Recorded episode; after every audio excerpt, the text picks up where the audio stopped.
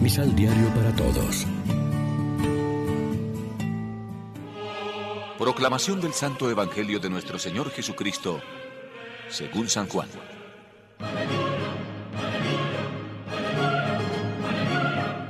Estaba próxima la Pascua de los judíos y Jesús subió a Jerusalén. Se encontró en el templo con los vendedores de bueyes, ovejas y palomas, y con los cambistas sentados. Y haciendo de cuerdas un látigo, expulsó a todos del templo con las ovejas y los bueyes, tiró las monedas de los cambistas y volcó las mesas. Dijo entonces a los vendedores de palomas, Quitad esto de aquí, no hagáis de la casa de mi padre una casa de negocios. Se acordaron sus discípulos que está escrito, El celo de tu casa me consume. Entonces los judíos respondieron y le dijeron, ¿Qué señal nos das para hacer esto? Respondió Jesús y les dijo, Destruid este templo, y en tres días lo levantaré.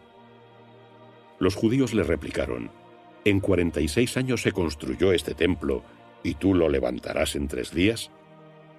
Pero él hablaba del templo de su cuerpo. De aquí que cuando resucitó de entre los muertos, sus discípulos se acordaron de que lo había predicho, y creyeron en la Escritura y en las palabras pronunciadas por Jesús. Lección Divina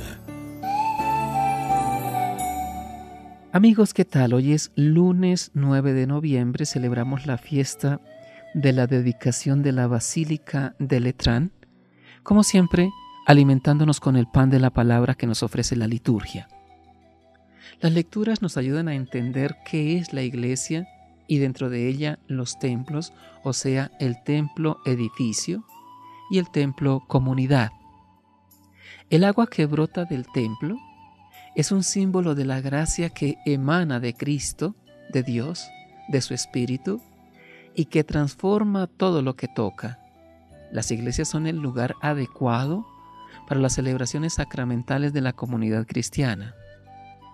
La iglesia es siempre un edificio en construcción. Todos somos edificio de Dios que se ha de construir sobre Cristo, lo que por una parte nos hace sentir un respeto profundo a la comunidad y por otra nos compromete en una tarea coordinada de edificación y crecimiento, puesto que todos somos piedras y todos estamos y todos somos a la vez obreros de la construcción. Las palabras de Cristo indican la identidad de este edificio eclesial.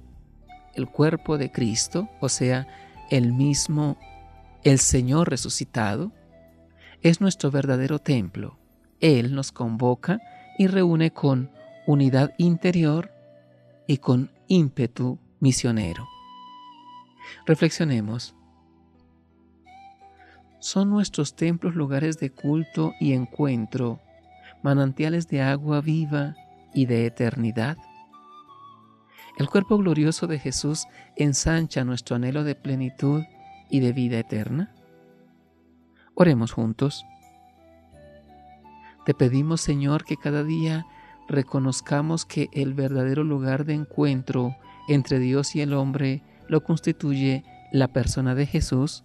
Amén. María, Reina de los Apóstoles, ruega por nosotros.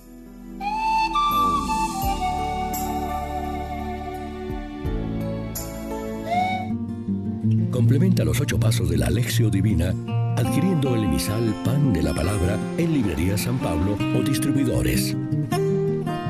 Más información www.sanpablo.co Pan de la Palabra. Vive la reflexión.